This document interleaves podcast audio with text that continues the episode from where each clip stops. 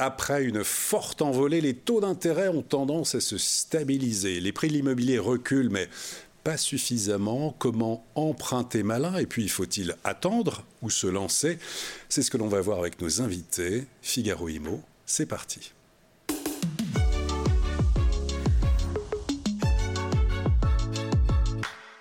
Deux invités en plateau que l'on est très heureux de recevoir ici dans cette émission Figaro IMO. Tout d'abord, Caroline Arnoux, bonjour. Bonjour. Alors, vous êtes directrice générale de CAFPI et aussi présidente de l'APIC, des professionnels, des courtiers en crédit immobilier. Olivier Colcombet, bonjour. Bonjour à tous. Olivier, alors vous êtes vous président de Optimum, Digit RE Group, et avec tous les deux, on va voir euh, cette évolution des marchés de l'immobilier. Il y en a plusieurs à la fois. Comment bien financer un logement, une maison, un appartement. Mais tout d'abord, en introduction à tous les deux, j'ai envie de vous demander après on va dire, une période d'attentisme sur les marchés, à la fois côté vendeur, mais aussi côté acquéreur. Quelques indicateurs semblent repasser au vert, les taux d'intérêt semblent se stabiliser, les conditions d'emprunt un peu s'améliorer, les prix poursuivent leur baisse. Sur le front de l'activité, selon vous, est-ce que l'horizon est en train de s'éclaircir Caroline? Alors sur le côté de, l'investissement, hein, c'est-à-dire euh, du financement euh, de, l'immobilier, euh, on a vraiment des, messages plutôt positifs depuis la fin de cet été. Hein, il faut voir qu'on a vécu ces derniers mois des hausses de taux inédites euh, rapide et successive en 18 mois, 10 hausses de taux de la BCE. On est passé de 1 à 4. On est passé de 1 à 4 avec euh, la BCE qui a augmenté ses taux euh, très rapidement et on, a eu un, vrai blocage du marché. Qu'est-ce qu'on constate depuis cet été? Donc depuis cet été, enfin et depuis la rentrée, une BCE qui, qui a fait une, dernière hausse des mais beaucoup plus faible que celle d'avant. Hein. Les autres hausses des taux, on était à 0,5 points. Là, on a 0,20 et donc on a des taux qui continuent à augmenter, mais une hausse qui décélère. Hein, donc euh, la bonne nouvelle, c'est vraiment qu'on a une hausse des taux qui décélère. Ralentissement. On va ralentissement de la hausse des taux. On va certainement atterrir autour de 4-5 euh, dans les mois qui viennent. On anticipait monter à 5%, on n'en est même plus très sûr, hein, puisque euh, ça semble vraiment se stabiliser sur les taux.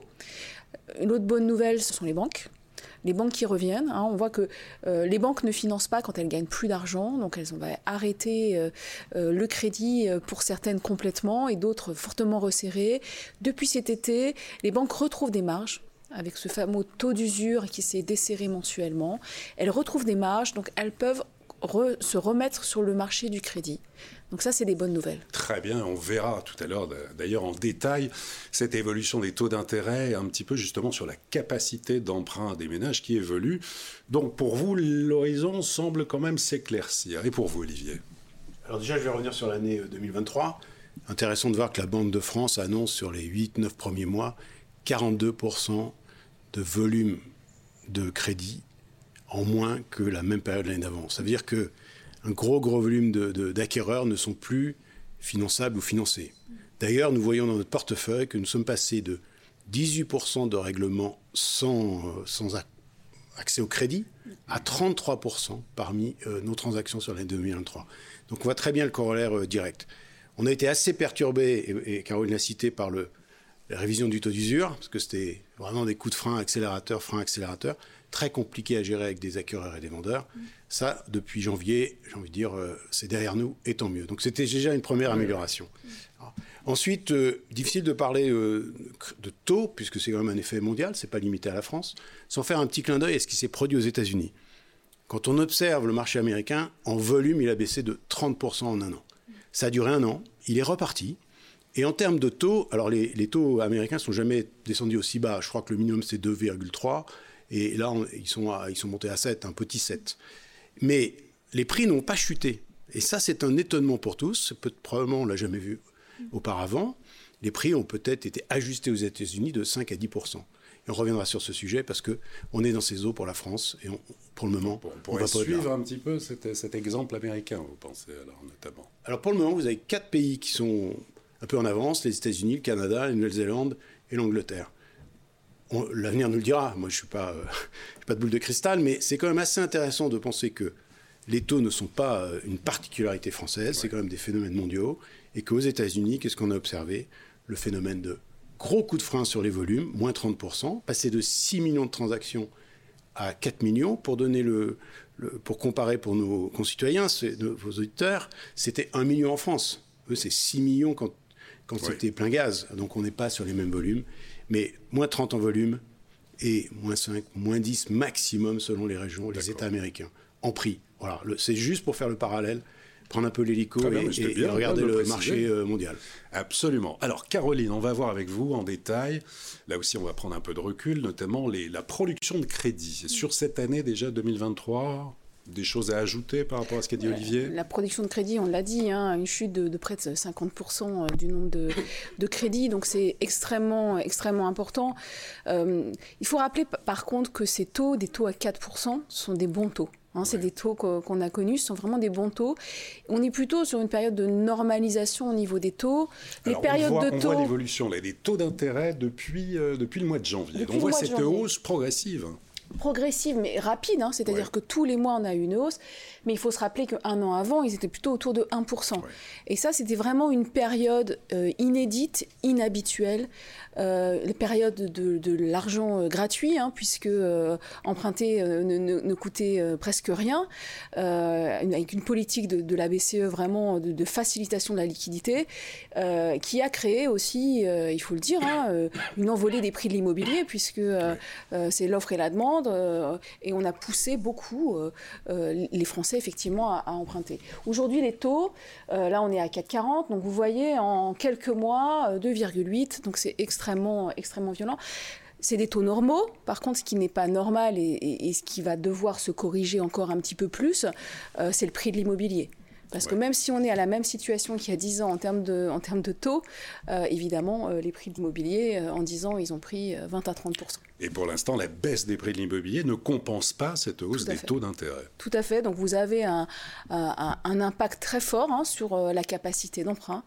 Euh, donc sur des emprunteurs euh, qui euh, ont du mal à passer, on le verra peut-être un peu plus tard avec voilà, On voit l'évolution du profil emprunteur. Là, c'est intéressant. Mm.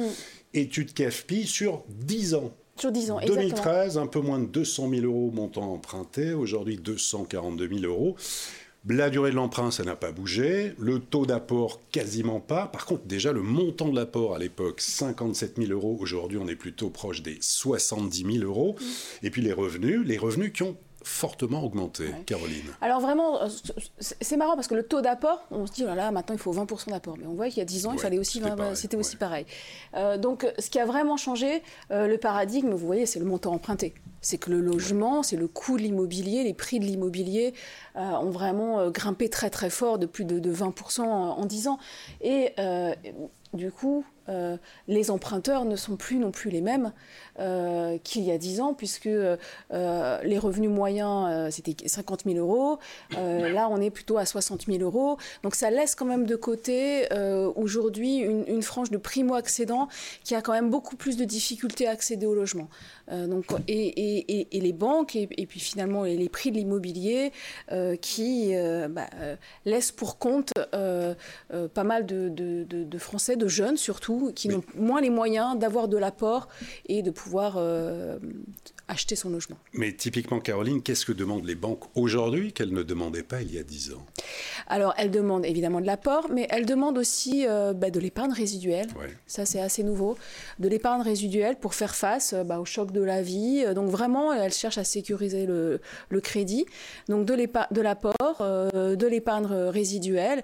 Et puis, mais, mais comme toujours, hein, je dirais, une gestion des comptes saine.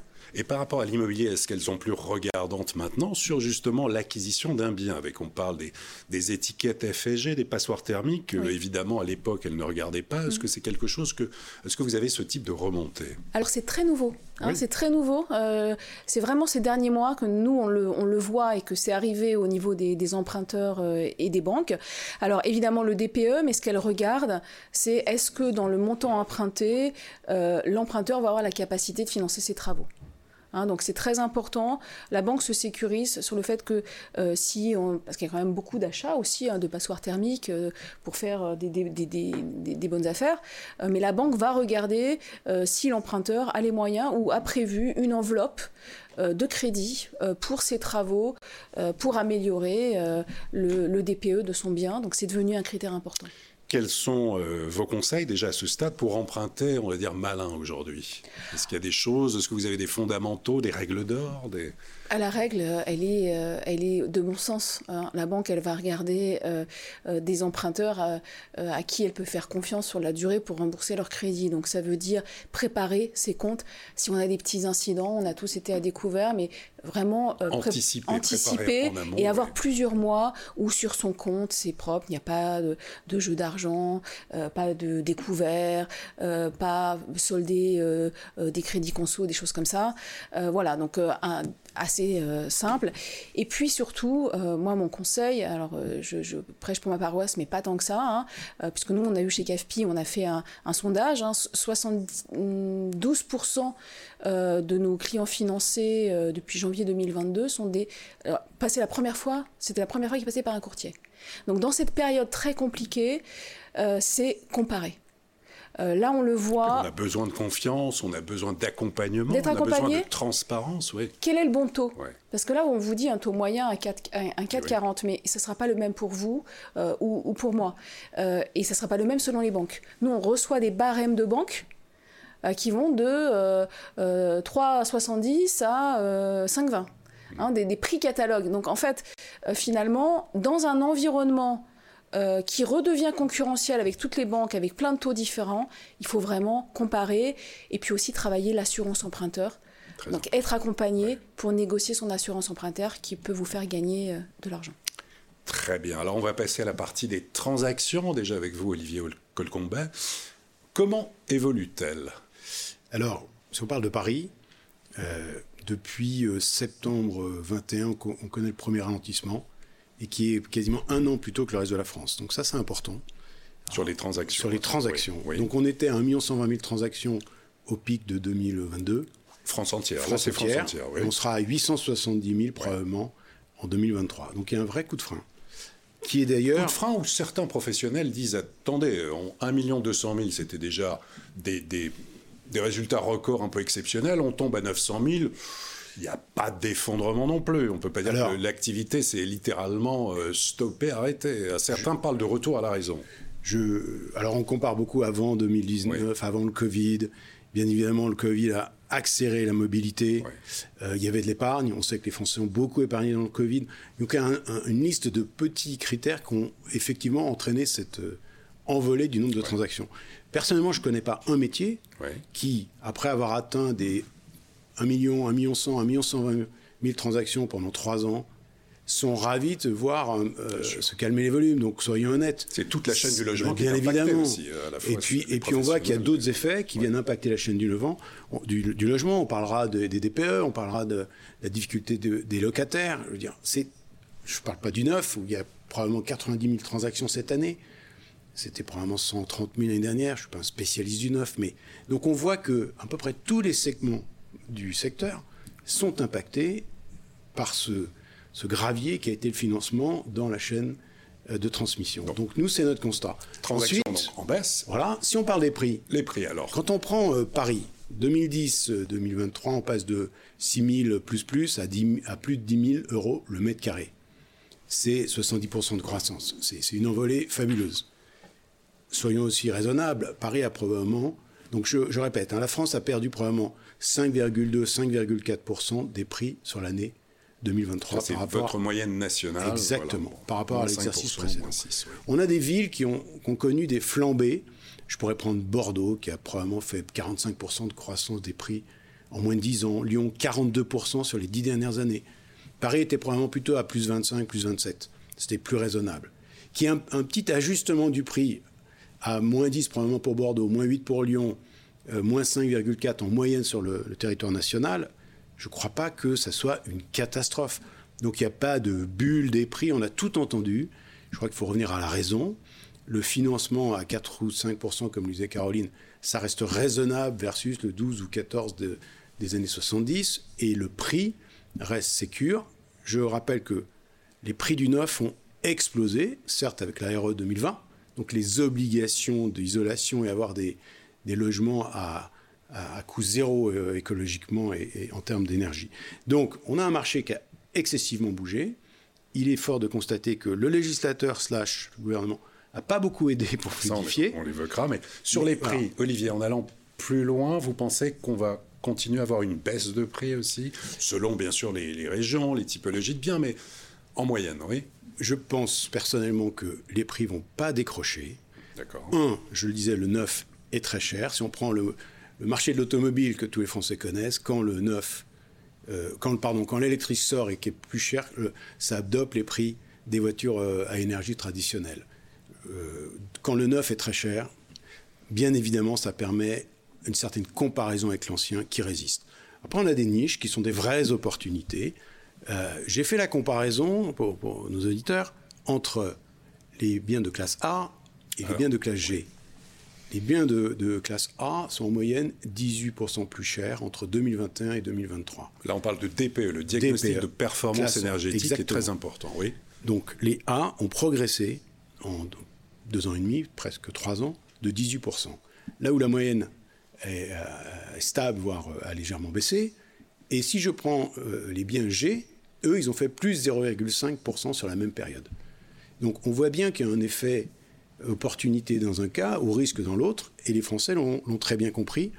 Et donc on a d'ailleurs un afflux de biens E, F et G, donc les classes les plus énergivores, dans les biens à la vente. Et c'est significatif. Faut-il revoir le calendrier ou pas, selon vous, à partir du 1er janvier 2025 Interdiction à la première location au moment de la relocation des biens qui sont classés G? Qu'en pensez-vous? Alors, je voudrais préciser une chose, Olivier. Il n'y a pas d'interdiction. C'est-à-dire qu'aujourd'hui, ce n'est pas du pénal. Le Français qui veut remettre en location prend le risque que son locataire aille euh, saisir le juge, que le juge condamne. Mais il y a tout un tas d'exceptions.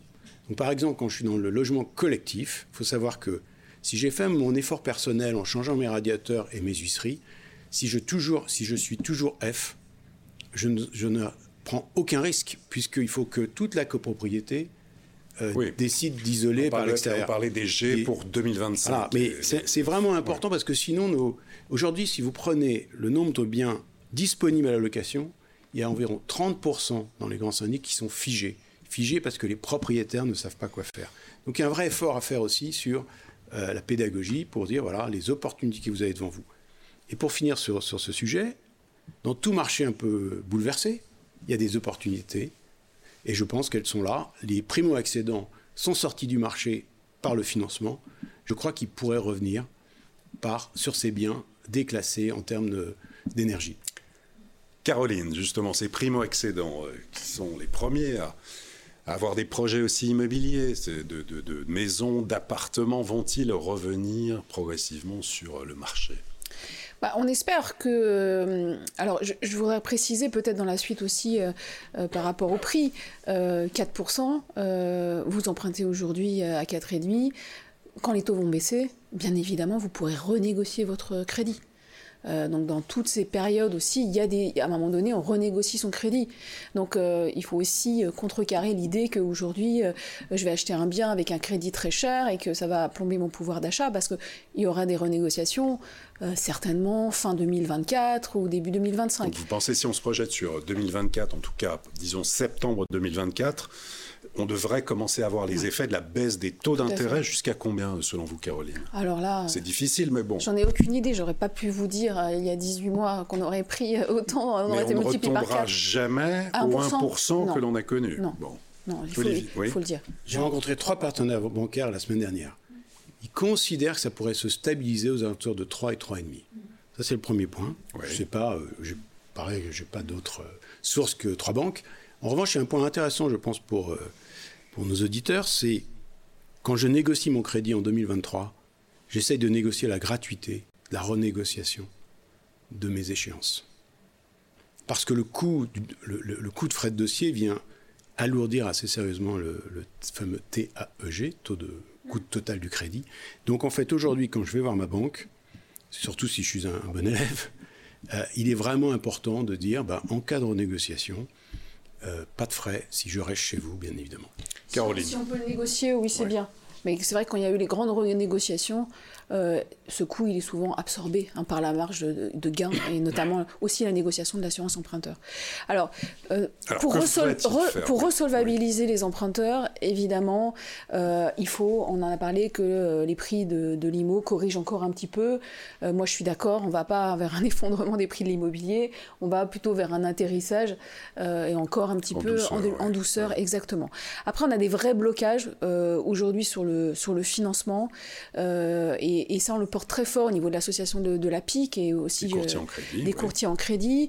Euh, c'est les fameuses normes, les normes d'octroi du HCSF qui ont été rendues obligatoires euh, avec des sanctions pour les banques en janvier 2022. Finalement, c'est très très récent.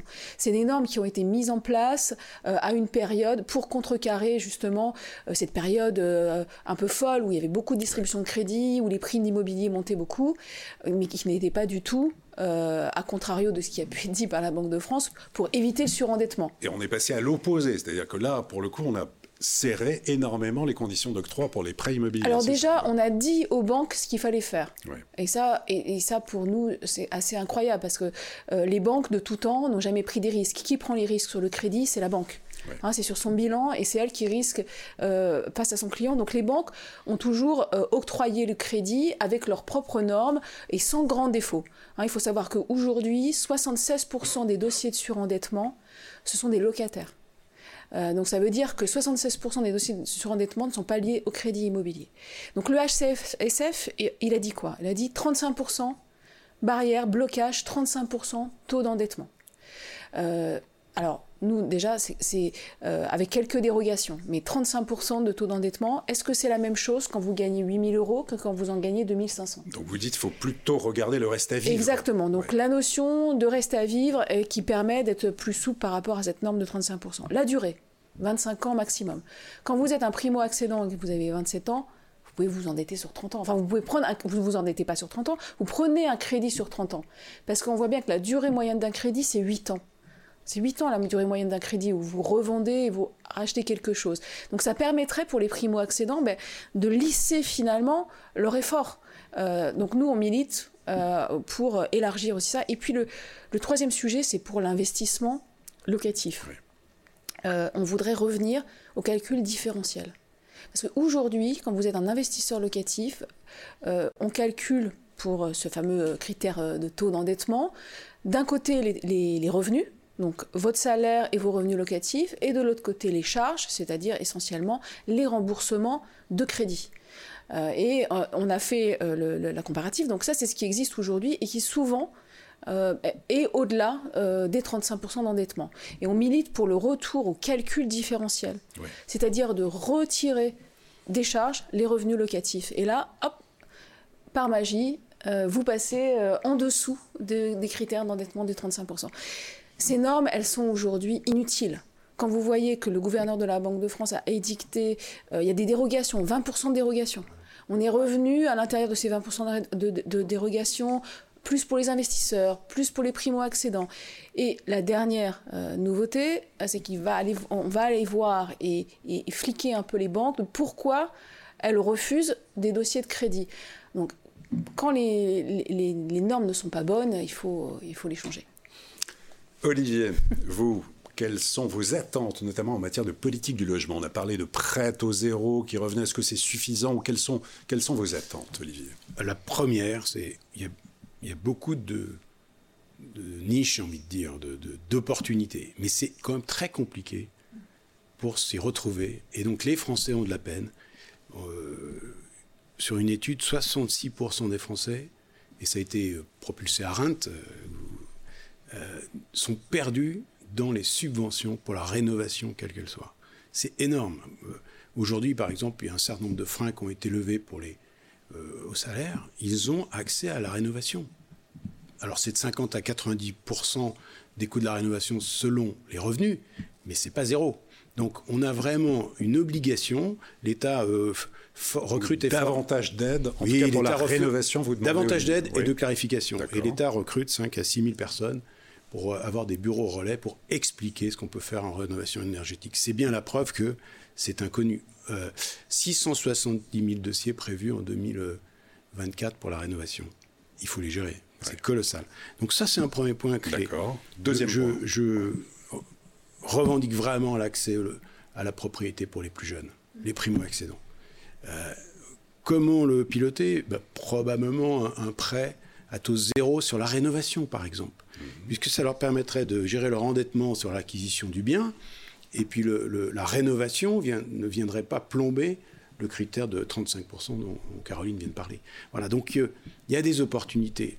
Le Pinel, c'est quand même. Euh, et ça impacte énormément Paris. Je ne sais pas si vous savez, mais Paris, c'est 33% de propriétaires occupants. La moyenne française, c'est 57% de propriétaires occupants. Donc si on ne facilite pas l'acquisition, ce qu'on appelle le bailleur privé, une personne qui a un appartement et qui le met en location. Mettre en place un statut du bailleur privé. Alors ça, c'est une revendication. Moi, je suis administrateur à l'UNIS, qui est un des deux grands euh, syndicats de l'immobilier. C'est vraiment quelque chose que sur lequel on plaide depuis des années. Voilà, donc il y, a, des éléments de grippage. la gestion ou le plafonnement des loyers, quand vous êtes bailleur privé, pas simple. Le bien s'envole, le prix s'envole, la rentabilité plonge. Voilà, donc il y a un certain nombre d'éléments qui ne sont pas très compliqués, mais il faut avoir le désir euh, de changer un peu la donne, la réglementation quand elle est inadaptée, euh, les aides quand elles ne sont pas connues ou quand elles sont trop compliquées à mettre en œuvre. Merci infiniment, Olivier Colcombet, merci beaucoup. Merci. Caroline Arnoux, merci. Merci. Et à très bientôt pour une prochaine émission de Figaro Imo.